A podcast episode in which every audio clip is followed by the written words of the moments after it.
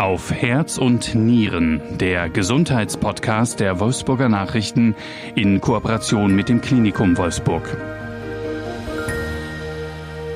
Das Kniegelenk ist das größte Gelenk in unserem Körper. Es wird für so ziemlich jede Art der Bewegung benötigt, beim Laufen, beim Radfahren oder beim Schwimmen. Doch was ist, wenn das Kniegelenk Schmerzen bereitet? Welche Behandlungsmethoden gibt es? Wann ist sogar ein künstliches Kniegelenk nötig? Darüber spreche ich heute mit Dr. Christoph Eichholz. Er ist leitender Oberarzt der Klinik für Unfallchirurgie, Orthopädie und Handchirurgie und arbeitet seit 1998 am Klinikum Wolfsburg. Unser zweiter Experte ist Dr. Gunther Wilhelm. Er ist leitender Arzt der Abteilung für Sportorthopädie und Sporttraumatologie und seit 2016 am Klinikum Wolfsburg tätig. Herzlich willkommen Ihnen beiden. Schön, dass Sie da sind. Danke. Danke. Ich bin Markus Kutscher, Redaktionsleiter der Wolfsburger Nachrichten. Herr Dr. Eichholz, das Knie ist ja ein ziemlich komplexes und auch natürlich ein sehr wichtiges Gelenk.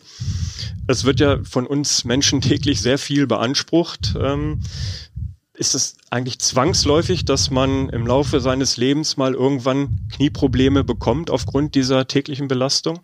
Nein, das ist nicht zwangsläufig.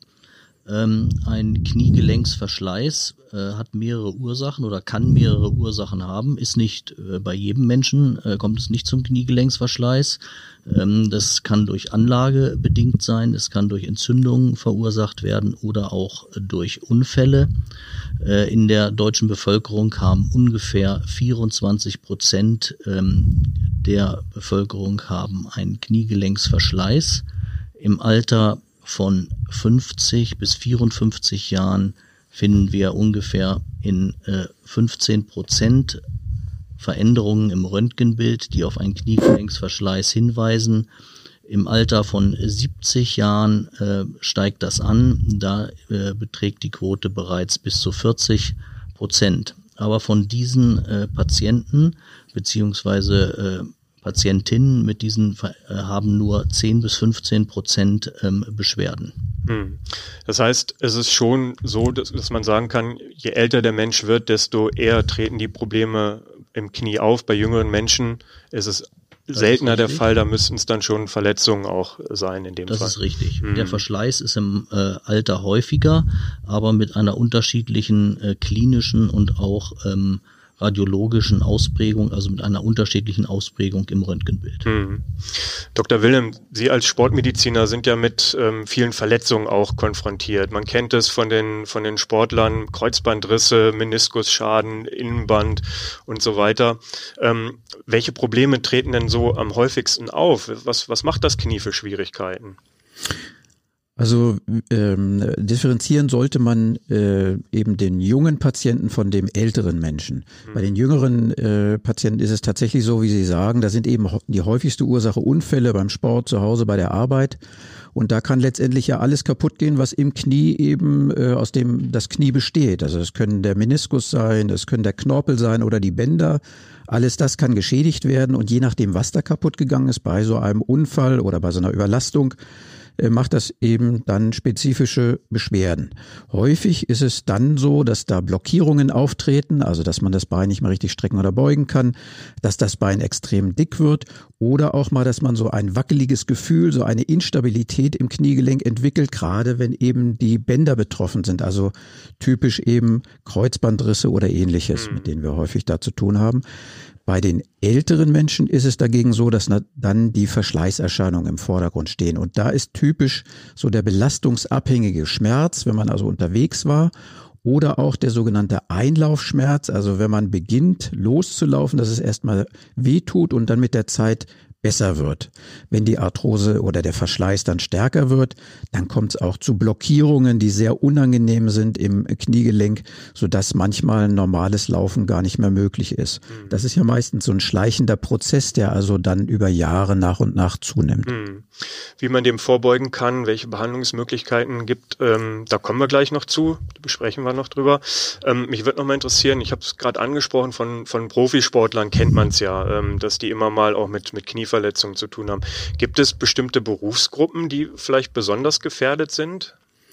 Ja, ich würde gar nicht sagen, dass der Profisport an sich ein Risiko darstellt, so eine Kniearthrose zu bekommen. Im Gegenteil, also Sportler sind oft so sehr gut trainiert von der Muskulatur her, so dass man das gut kompensieren kann, selbst wenn da ein Verschleiß im Knie drin ist. Ähm, die Koordination der Muskulatur ist auch sehr gut, aber es gibt natürlich Sportarten, die prädestiniert sind dafür, eine Arthrose später zu entwickeln. Das sind natürlich alles Sportarten, die das Knie schädigen können, wie Ballsportarten, Skifahren etc., wo häufiger Verletzungen auftreten, wo aber auch so eine Überlastung da ist. Und das Gleiche gilt dann eben auch für Berufe. Also es gibt Berufe, die eben mit äh, einer ständigen Überlastung der Kniegelenke ähm, äh, äh, erfordern, beziehungsweise äh, wo die ständig überlastet sind oder wo man sich die auch leichter verletzen kann. Das ist zum Beispiel so das Baugewerbe, Handwerksberufe kann man sich vorstellen in der Produktion. Das ist eben auf der Baustelle verdreht man sich leichter das Knie, sage ich immer, als wenn man jetzt am Schreibtisch hm. sitzt. Und solche Berufsgruppen sind es dann auch, die häufiger früher dann auch eine Arthrose der Kniegelenke bekommen. Hm. Nun muss ja jeder seinem Beruf nachgehen. Ähm wir haben es gehört, der Alter, das Altern bringt den Verschleiß mit sich. Kann man denn diesem natürlichen Verschleiß irgendwie auch ein bisschen vorbeugen? Ja, da kann man an die vorherige Frage so ein bisschen anknüpfen. Also Fehlbelastung, diese Überlastung, die sollte man möglichst natürlich vermeiden. Nicht immer ist das möglich, wie Sie sagen. Man kann aber insofern vorbeugen, dass man gezielt die Muskulatur trainiert des Beines. Also durch Fahrradfahren, Schwimmen, ähnliche Sachen, wo geführte Bewegungen da sind. Da kann man, selbst wenn das Kniegelenk dann stark belastet ist, das über die Muskulatur, das wirkt wie eine Manschette um das Knie, da kann man viel abfangen. Und umso weniger das Knie letztendlich abbekommt, desto äh, weniger wahrscheinlich ist es, dass man in frühen Jahren eben schon so eine Arthrose bekommt. Das zweite ist natürlich, dass in unserer Gesellschaft häufig auch Übergewicht ein Faktor ist. Da sage ich gerade hier in Wolfsburg, das ist wie so ein Auto, was überladen ist. Dann wird natürlich, wenn das permanent überladen ist, die Felgen da also kaputt gehen vom Auto. Ähnlich ist es bei Menschen auch. Also eine dauerhafte Überladung der Kniegelenke führt dann auch zu einer entsprechenden äh, frühzeitigen Verschleiß, so dass man das eben auch vermeiden sollte. Mhm. Wichtig ist auch, das haben Studien gezeigt, vielleicht noch ganz interessant, also eine gesunde Ernährung spielt äh, eine, eine wichtige Rolle für die Ernährung des Gelenkknorpels. Da gibt es eindeutige Zusammenhänge, dass man sich also da durchaus ausgewogen ernähren sollte. Und genau das Gegenteil ist beim Rauchen der Fall. Auch da gibt es Studien dazu, dass durch die schlechtere Durchblutung des Knorpels und den Knorpelstoffwechsel bei Rauchern, sehr starken Rauchern zumindestens früher eine Kniearthrose auftritt als bei Nichtrauchern. Hm. Also sind wir schon wieder bei ähm, Risikofaktoren, die Sie gerade auch aufgezählt haben, die ja für viele Krankheiten ursächlich sind. Übergewicht, Rauchen ja. ähm, spielt auch beim Knie oder kann es eine Rolle spielen. Ne? Vielleicht kann ich dazu noch ergänzen, was äh, die Berufsgruppen angeht.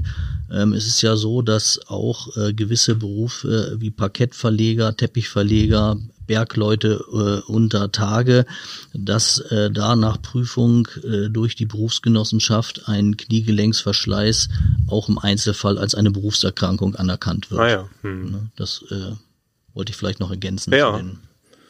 Hm. Ähm, Dr. Wilhelm, Sie haben es gerade schon angedeutet, bei den Sportlern, die haben eine sehr gute Muskulatur, die, die trainieren äh, das auch gezielt, sodass die vielleicht geschützter sind als manch einer, ähm, der weniger Sport treibt. Ähm, und nicht immer ist ja auch eine Operation nötig. Äh, ein künstliches Kniegelenk zum Beispiel, wo wir noch zu kommen, ist ja immer so die Ultima Ratio, ähm, bevor es ja noch viele andere Möglichkeiten gibt. Welche gelenkerhaltenden Maßnahmen gibt es denn? Ja, also erstmal möchte ich Ihre Aussage wirklich äh, als wichtig herausstellen, dass so eine Knieprothese immer der allerletzte Ausweg ist. Wenn es also alles andere ausgeschöpft ist und entsprechend auch der Leidensdruck, also die Schmerzen, äh, die, die Lebensqualitätseinschränkung so stark sein muss, dass man wirklich dann zur Prothese greift. Allein weil das Röntgenbild nicht so schön aussieht, darf man heute keine Prothese mehr einsetzen, sondern es gehören auch immer die starken Beschwerden des Patienten dazu. Und unsere Maßgabe auch in der täglichen Praxis, auch äh, in der Klinik und auch in der, in der äh, orthopädischen Praxis ist, möglichst diese Eingriffe so gut es geht zu vermeiden. Eine Operation sollte immer erst der Ausweg sein, wenn andere, alles andere nicht mehr geht. Dazu kann man mal Spritzen ins Gelenk äh, machen. Man kann, wie gesagt, Krankengymnastik auch machen. Man kann die Muskulatur trainieren. Ähm, das sind alles Maßnahmen, um eben möglichst ähm, eine Operation ganz zu vermeiden. Wenn es sich gar nicht vermeiden lässt und der Patient ist noch recht jung, dann kann man in ähm, vielen Fällen auch mal so eine kleine Operation machen, so eine Gelenkspiegelung, eine Arthroskopie, sehr weit verbreitet, macht aber bei einer Arthrose nicht immer Sinn, müssen bestimmte Faktoren auch gegeben sein, dass das Sinn macht. Aber auch wenn man den Meniskus und den Knorpel damit repariert, kann man möglicherweise die ähm, das Einsetzen einer Prothese durchaus äh, verzögern. Wichtig spiel, äh, wichtige Rolle spielen auch X- oder O-Beine. Wenn man da frühzeitig korrigierend eingreift, und das kann man durch Operationen, dann kann man auch ähm, das Einsetzen so einer Prothese möglichst weit ins hohe Lebensalter verschieben. Okay, ja. Auch ein wichtiger Hinweis, ne, dass man vielleicht auch schon als äh, Eltern mhm. darauf achtet, ähm, gibt es da eine Fehlstellung bei den Kindern oder Richtig. die Kinderärzte sicherlich da auch einen Blick drauf haben werden. Ne? Ja, gehen wir mal einen Schritt weiter. Wenn jetzt ein Patient ähm, von seinem Orthopäden oder von seinem Hausarzt eine Empfehlung zur Operation bekommt, wie findet er denn den richtigen Operateur, Dr. Eichholz? Ja, also äh, derjenige oder der Patient sollte sich in einem äh, sogenannten zertifizierten Zentrum für Endoprothetik äh, operieren lassen, so wie wir das hier im Klinikum Wolfsburg haben. Sie sind dessen Leiter? Ich, ich, ich leite das. Wir sind äh, seit 1995 haben wir ein zertifiziertes Zentrum ähm, für Endoprothetik. Dies bedeutet, dass äh, unser Zentrum äh, eine jährliche externe Qualitätsüberprüfung erfährt ähm, das äh, geschieht durch ein unabhängiges Institut. Bei dieser Prüfung werden die Abläufe und die Qualität der von uns äh, durchgeführten endoprothetischen Operationen, also Hüfte und Kniegelenksersatz, äh, das wird überprüft. Mhm. Es gibt äh, sogenannte Hauptoperateure in dieser Abteilung. Äh, diese Hauptoperateure auch an die werden gewisse äh, Mindestanforderungen oder werden Anforderungen gestellt. Die äh, Kollegen müssen äh, gewisse Mindestmengen an Operationen durchführen, sonst äh, gelten sie nicht als äh, Hauptoperateur. Da ergänzend muss man sagen, dass die bei uns hier im Klinikum Wolfsburg eingesetzten äh, künstlichen Knie- und Hüftgelenke auch an das Endoprothesenregister in Deutschland ähm, gemeldet werden. Also die Empfehlung ist, sich an ein zertifiziertes äh, Zentrum äh, zu wenden. Mhm. Sie haben es gerade gesagt, Sie machen nicht nur Knie, sondern auch ähm, Hüftgelenke. Ja. Das ist sicherlich vielleicht nochmal ein mhm. eigenes Thema. Wir haben uns heute erstmal auf, den, auf das Knie konzentriert, ja. weil es dort allein schon äh, genug mhm. drüber zu mhm. erzählen gibt. Vielleicht machen wir es in einem weiteren Podcast mal ähm, auch ja, zur können Hüfte. Wir gerne machen. ähm, Sie, Sie sind auch bei einem Prothesenregister ähm, anhängig. Ja. Erklären Sie mal bitte, was das bedeutet. Also das bedeutet, dass die zertifizierten Zentren in Deutschland, das ist vorgeschrieben, das ist äh, vorgeschrieben, dass die äh, dort eingesetzten äh, Patienten oder dass die, wenn die ihre Einwilligung gegeben haben, dass die Daten des Patienten und das äh, eingesetzte Implantat, also die eingesetzte Prothese an dieses Zentrum äh, in, äh, gemeldet werden. Mhm. Das ist so, das ist eine relativ neue, äh, neues Register. Man hat äh, zuerst in Skandinavien solche Register gehabt, jetzt hat man das in Deutschland auch äh, eingeführt, letztendlich um die äh, Prothesen genauer untersuchen zu können. Wie lange hält so eine Prothese? Welche Prothese könnte Probleme bereiten in der Zukunft? Und so weiter. Da werden jede Menge Daten erfasst, aber der Patient muss natürlich seine Einwilligung geben.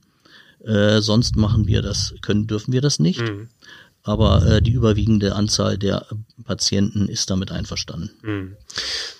Gehen wir doch mal in Ihren Praxisalltag äh, rein. Ähm, ja, wenn gerne. jetzt ein Patient ähm, im Klinikum vorstellig wird ähm, und äh, es zu einer Operation kommen soll, wie ist denn da so der Ablauf? Wie muss ich mir das vorstellen? Ja, also das, äh, dann hat der Patient äh, eine äh, Einweisung von dem niedergelassenen Kollegen also es kann der Hausarzt sein, es kann der Orthopäde oder der niedergelassene Chirurg sein. Mit dieser Einweisung ähm, wird dann ein oder macht er einen Termin aus, telefonisch, äh, in unserer Endoprothetik-Sprechstunde. Das ist die Telefonnummer 80 12 48. bei uns hier im äh, Klinikum Wolfsburg. Mhm. Ähm, dann erhält äh, der Patient einen äh, Termin in der Endoprothetik-Sprechstunde. Die Endoprothetik-Sprechstunde wird bei uns nur von den Hauptoperateuren äh, bestritten. Wie viel haben Sie da? Da sind sie drei Hauptoperateure mhm. mit Gunther, der Gunther Wilhelm, der die Sportmedizin macht, sind wir vier. Okay. Vier Hauptoperateure. Mhm. Und ähm, dann äh, kommt der Patient in diese Sprechstunde. Dort äh, erfolgt eine körperliche Untersuchung. Ähm, es wird die sogenannte Indikation nochmal überprüft oder festgestellt. Das heißt, die Notwendigkeit, ob überhaupt ein künstliches Gelenk erforderlich ist. Mhm. Dazu äh, müsste der Patient die Röntgenbilder mitbringen, wenn möglich auch Laborwerte. Ähm, und dann wird gemeinsam äh, mit dem Patienten äh, die Therapiemöglichkeit besprochen. Das muss ja nicht immer eine, äh, ein künstlicher Gelenkersatz sein. Mhm. Das hatte äh, Herr Wilhelm ja schon mhm. angedeutet, dass man nicht immer gleich ein Gelenk machen muss, sondern und vor allem sich nicht nur an dem Röntgenbild orientiert, sondern dass die Beschwerden und der Leidensdruck der Patienten wesentlich sind. Mhm. Dann wird gemeinsam mit dem Patienten ähm, die Notwendigkeit einer Prothese festgelegt oder auch nicht. Mhm. Ähm, dann wird äh, der Termin der Operation abgesprochen. Kann ich mir den aussuchen sogar, wenn ich sage, Mensch, ja. ich würde gerne noch mal vorher äh, eine Weltreise machen oder vorher ja. noch mal habe ich noch goldene Hochzeit, da wollte ich noch mal tanzen. Das ist möglich, ist durchaus möglich. Das ist ja ein, ein wie wir sagen, elektiver Eingriff, ja. also ein geplanter Eingriff, ist ja kein Notfalleingriff. Mhm. Das heißt, man kann natürlich auf diese individuellen Wünsche eingehen äh, und die Operation entsprechend zeitlich planen. Mhm. Dann geht der Patient erstmal wieder nach Hause und er bekommt einen sogenannten Vorbereitungstag. Dieser ist ungefähr eine Woche vor der eigentlichen Operation. Da kommt der Patient nochmal wieder zu uns in die Klinik. Es werden eventuell ergänzende Untersuchungen durchgeführt. Zum Beispiel ist es bei dem Kniegelenksersatz äh, oft oder es ist erforderlich, dass man eine Röntgenaufnahme des ganzen Beines hat, um die Achsverhältnisse, also um zu gucken, Herr Wilhelm hat es ja schon angesprochen, liegt ein O-Bein vor, liegt ein X-Bein vor, was eventuell korrigiert werden muss mhm. bei dieser Operation. Also es werden gewisse Dinge ergänzt. Ähm, dann äh, spricht äh, der Patient auch mit unserem Sozialdienst. Das ist auch ein ganz wichtiger Punkt weil über den Sozialdienst ähm, die Anschlussheilbehandlung für den Patienten vom Krankenhaus organisiert wird, mhm. im Anschluss an den stationären Aufenthalt. Mhm. Es wird also alles fertig gemacht, es findet ein Gespräch mit dem Anästhesisten statt, mit dem, also mit dem Narkosearzt, ja. um zu gucken, welche Art der Narkose ist jetzt am geeignetsten für äh, den Patienten. Mhm.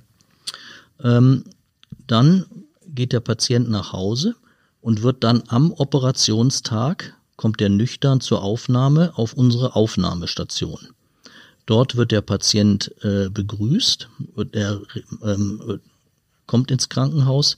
Der Operateur äh, sieht den Patienten noch einmal. Also man lernt sich auch kennen man lernt gegenseitig. Sich kennen, man mhm. lernt sich kennen. Entweder lernt man sich bereits in der äh, dieser Endoprothesen-Sprechstunde mhm. kennen oder bei der äh, Visite vor der Operation am Operationstag. Ja. Nicht? Und dann geht der Patient in den OP und anschließend nach dem nach der OP dann auf mhm. die normale äh, Station im mhm. Krankenhaus. Eine Frage hätte ich noch mal zu dem ähm, Gespräch mit dem Anästhesisten. Ja. Welche Narkosemöglichkeiten gibt es denn? Also ist das immer zwingend eine Vollnarkose? Das ist nicht immer zwingend eine Vollnarkose. Das wird von den Kollegen der Anästhesie, also von den Narkoseärzten, äh, mit den Patienten besprochen. Ist individuell unterschiedlich, ob nun eine Vollnarkose oder eine Teilnarkose angezeigt ist. Da gibt es verschiedene Ausschlusskriterien, die die Kollegen der Anästhesie dann äh, mit dem Patienten gemeinsam besprechen. Aber der Großteil ist wahrscheinlich der schon Groß, in Vollnarkose, stelle ich mir vor. wird bei uns in Vollnarkose hm. operiert, das ist richtig. Ja, okay. Ähm, wie lange dauert so eine Operation in der Regel? Sagen wir mal, wenn mhm. Sie jetzt wirklich einen Kniegelenksersatz einsetzen, gibt es da so eine, ja, so eine ungefähre Durchschnittsdauer? Ja, das dauert ungefähr anderthalb bis zwei Stunden, mhm. so eine Operation. Ja. Je nachdem. Mhm. Ähm, Sie haben es auch gerade nochmal gesagt, ähm, über Risiken wird man natürlich aufgeklärt, wie vor jeder Operation. Und wie bei jeder Operation gibt es natürlich auch bei einer Kniegelenksoperation äh, mögliche mhm. Risiken. Mhm. Ähm, auf was wird man da vorbereitet? Was könnte im schlimmsten Fall passieren? Also da ist es so, dass man sagen muss, dass bei dem Kniegelenksersatz sind 80 Prozent der Patienten sind da mit dem Ergebnis zufrieden. Mhm. 20 Prozent sind weniger zufrieden. An Risiken gibt es allgemeingültige Risiken, die bei jeder Art der Operation auftreten können, die der Chirurg durchführt. Mhm. So gibt es äh, die Möglichkeit, dass sich das Kniegelenk entzünden kann. Die Häufigkeit ist gering, zwei bis drei Prozent. Mhm. So um den Dreh, das ist selten. Das sind alles seltene Risiken, muss man sagen. Mhm. Allgemeine Risiken, dazu gehört auch noch die Thrombose, davon ausgehend, also ein, die Embolie, das Verschleppen eines Blutgerinnsels, dagegen bekommt der Patient aber Medikamente, damit er also blutverdünnende Medikamente, damit mhm. keine Thrombose nach der Operation eintritt und auch keine Embolie auftritt. Gefäßnervenverletzungen sind sehr seltene allgemeingültige Komplikationen. Es gibt aber auch spezielle Komplikationen für die im Rahmen der, des Kniegelenksersatzes. Das ist die Lockerung, dass die Knieprothese sich lockert, mhm. dass äh, die Beweglichkeit eingeschränkt ist trotz Operation oder dass das Kniegelenk etwas instabil ist. Mhm. Sind seltene Komplikationen, muss man sagen. Wie gesagt, 80 Prozent sind damit zufrieden mhm. mit der Operation. Ja. Ähm, Sie haben es gerade gesagt, anderthalb bis zwei Stunden ist so die Dauer. Wenn ich dann aus dem OP äh, komme und vom Aufwachraum dann äh, auf meinem Zimmer bin, ja. Mhm. wie lange bleibe ich denn in diesem Zimmer dann? Wie viele Tage nach der Operation? Also das ist natürlich auch individuell unterschiedlich. Es gibt ja, die Menschen sind ja auch sehr unterschiedlich. Mhm. Ich sag mal so durchschnittlich bleiben die Patienten bei uns nach dem Einsetzen einer äh, Knieprothese ungefähr fünf bis sieben Tage im Krankenhaus. Mhm. So ungefähr. Also eine Woche muss ja, man, so muss man einkalkulieren. Ja, mhm. So ungefähr. Ja. Und dann ist es ja nicht so, dass man dann ähm, hüpfend ähm, vor Freude das Krankenhaus mhm. verlässt, ja, sondern genau. ähm, da liegt ja dann doch noch auch ein längerer Weg vor den Patienten. Richtig. Das heißt, mhm. ähm, die Operation ist das eine, die anschließende Reha, mhm. ähm, das Reha-Training mhm. ist das andere. Ähm, das ist wahrscheinlich, das werden Sie jetzt gleich erklären, mindestens genauso wichtig wie eine gute Operation, genau. dass man im Anschluss auch gleich möglichst zeitnah die Ganz Reha genau. beginnt. Ähm, Vielleicht trotzdem nochmal die Erklärung, wie wichtig ist das und wo kann ich das denn machen? Weil ich bin jetzt im Klinikum Wolfsburg. Ähm, Gibt es auch hier in Wolfsburg die Möglichkeiten, ja. das gleich zu machen? Also Sie haben völlig recht, wenn Sie sagen, dass äh, die Anschlussheilbehandlung, sagen wir, äh, ist ein enorm wichtiger Punkt. Also der eine Teil ist die Operation, die muss gut durchgeführt werden. Der zweite Teil ist die Anschlussheilbehandlung, die enorm wichtig ist, um letztendlich eine verbesserte Funktion, eine bessere Lebensqualität zu erreichen, um die Schmerzen zu äh, verringern. Ja, äh, wo kann man das machen? Das kann man in Wolfsburg also ambulanten machen, zum Beispiel im ambulanten Reha-Zentrum oder auch in entsprechenden Praxen die das anbieten. Mhm. Es ist aber auch so, dass diese ambulante Reha, das ist individuell verschieden. Wenn die Menschen äh, gerne zu Hause sind, äh, dann wird mehr die ambulante äh, Anschlussheilbehandlung in Anspruch genommen. Die Patienten werden dorthin gefahren äh, zur äh, Anschlussheilbehandlung. Sie werden führen die Anschlussheilbehandlung durch und werden abends wieder nach Hause gefahren. Sie bleiben also nachts im häuslichen Bereich. Mhm. Bei den Patienten, die äh, sagen wir mal alleinstehend sind oder höher betagt sind, ähm, diese Patienten äh, äh, wählen aus meiner Erfahrung heraus lieber eine stationäre Anschlussheilbehandlung, die in entsprechenden Kliniken hier in der Umgebung im Harz und so weiter mhm. angeboten wird. Dieses wird alles durch unseren Sozialdienst organisiert. Mhm. Und ja, im Vorfeld, ja, wie Sie gesagt haben, Vorfeld, auch schon besprochen. Im ne? Vorfeld besprochen mhm. an diesem sogenannten Vorbereitungstag. Da braucht sich der Patient nicht drum kümmern. Er muss mhm. nur sagen, möchte er gerne eine ambulante Anschlussheilbehandlung haben oder möchte ich lieber äh, sozusagen eine Vollversorgung mit Übernachtung, dann nehme ich die, die stationäre Anschlussheilbehandlung. Mhm. Mhm. Vielleicht ergänzend dazu noch, Wichtig aus unserer Sicht ist, und das beobachten wir immer wieder, dass der Patient selber mitarbeitet. Also die Motivation ja, des wichtig. Patienten hinterher, genau. ähm, die entsprechende Nachbehandlung dann auch mitzumachen, ist ganz entscheidend für das Ergebnis hinterher. Ja. Ähm, das sehen wir bei den Nachkontrollen, die wir hinterher machen, regelmäßig, dass also wirklich der, der Patient immer wieder angehalten werden muss. Bei bestimmten Patienten müssen wir das mehr dran erinnern, bei anderen geht das automatisch, dass er also wirklich ähm, aktiv was tun muss anschließend. Mhm. Und das ist dabei noch, glaube ich, wichtig. Mhm. Das erklärt wahrscheinlich auch schon einen Teil der Antwort auf meine nächste Frage, nämlich wenn ich jetzt ein neues Kniegelenk bekommen habe, wie lang braucht dann ein Patient, eine Patientin, bis er wieder ohne Einschränkungen sozusagen seinen normalen Alltag ähm, leben kann. Klar, wer mehr macht in der Reha, ähm, wird schneller wieder fit sein als jemand, der es ein bisschen schleifen lässt. Ne? Genau, auch das ist natürlich individuell sehr verschieden. So im Groben kann man sagen, dass ein Großteil der Verbesserung äh, sich in den ersten drei Monaten nach der Operation schon einstellt.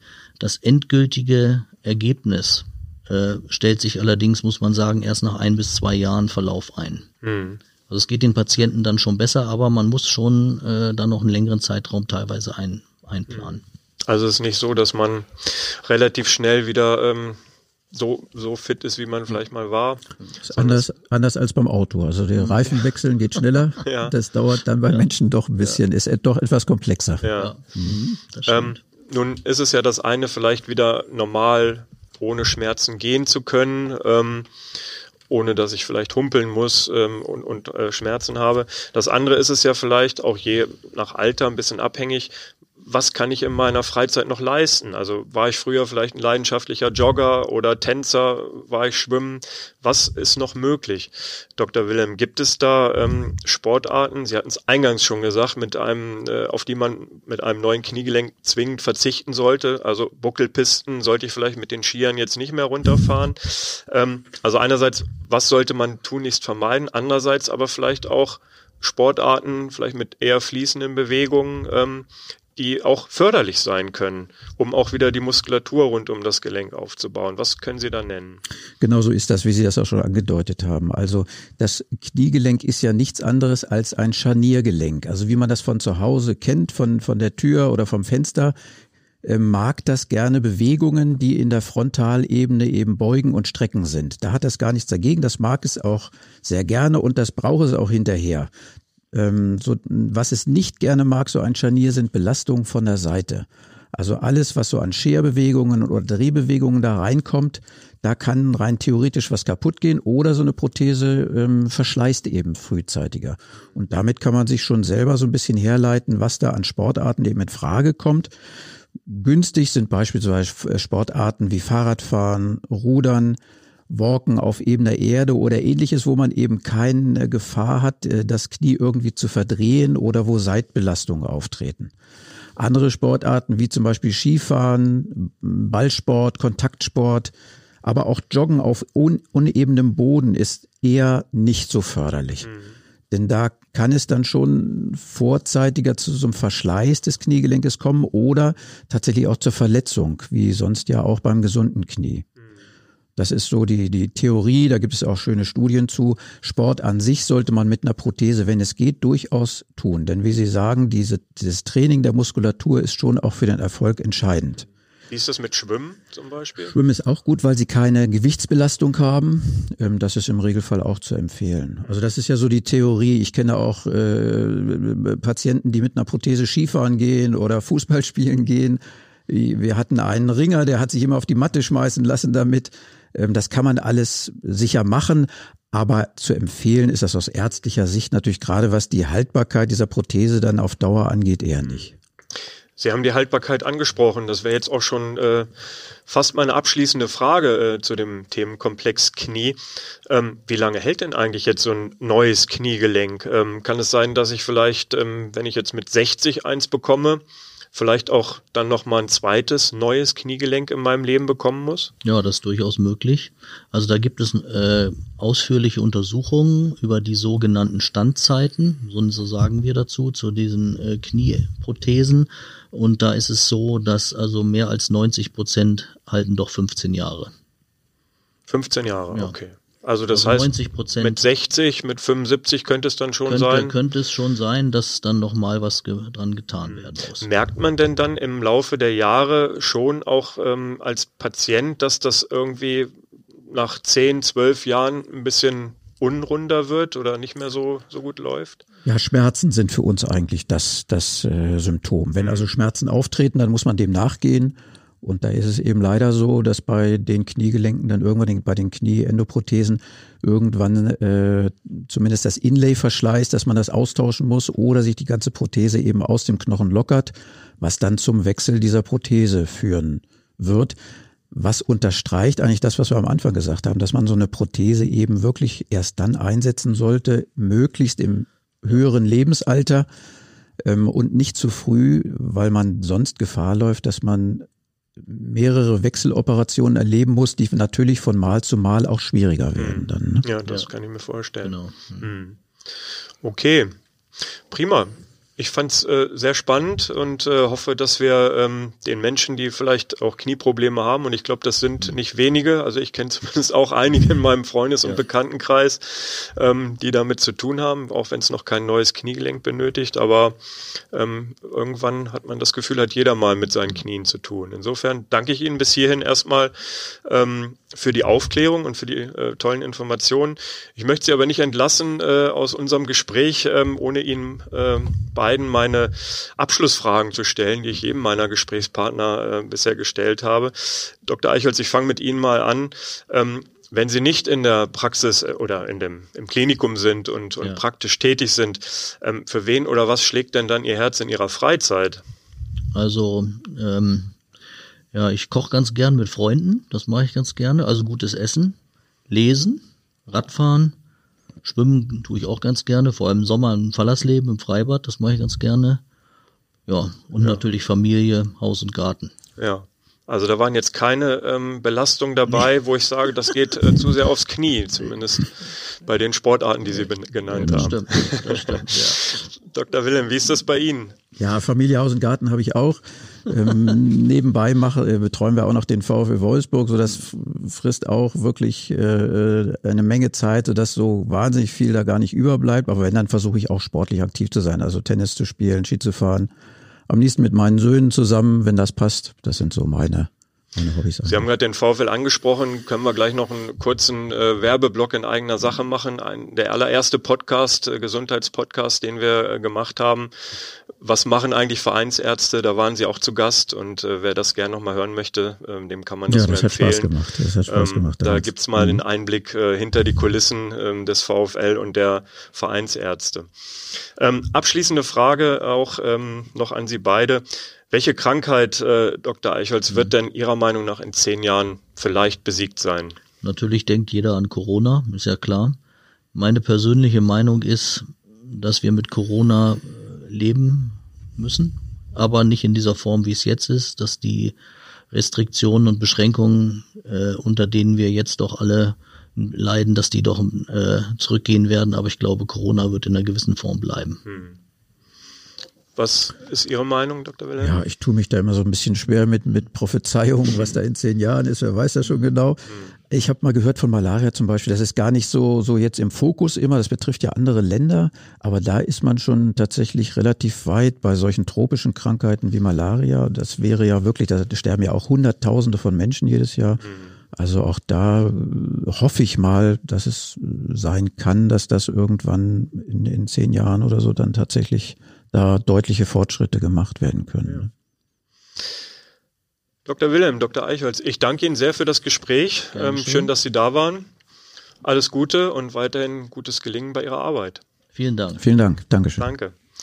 Ja, liebe Zuhörerinnen und Zuhörer, vielen Dank ähm, fürs Dabeisein und noch den Hinweis, äh, weitere Gesundheitspodcasts ähm, finden Sie bei uns im Internet unter www.wolfsburger-nachrichten.de. Vielen Dank, tschüss und auf Wiederhören.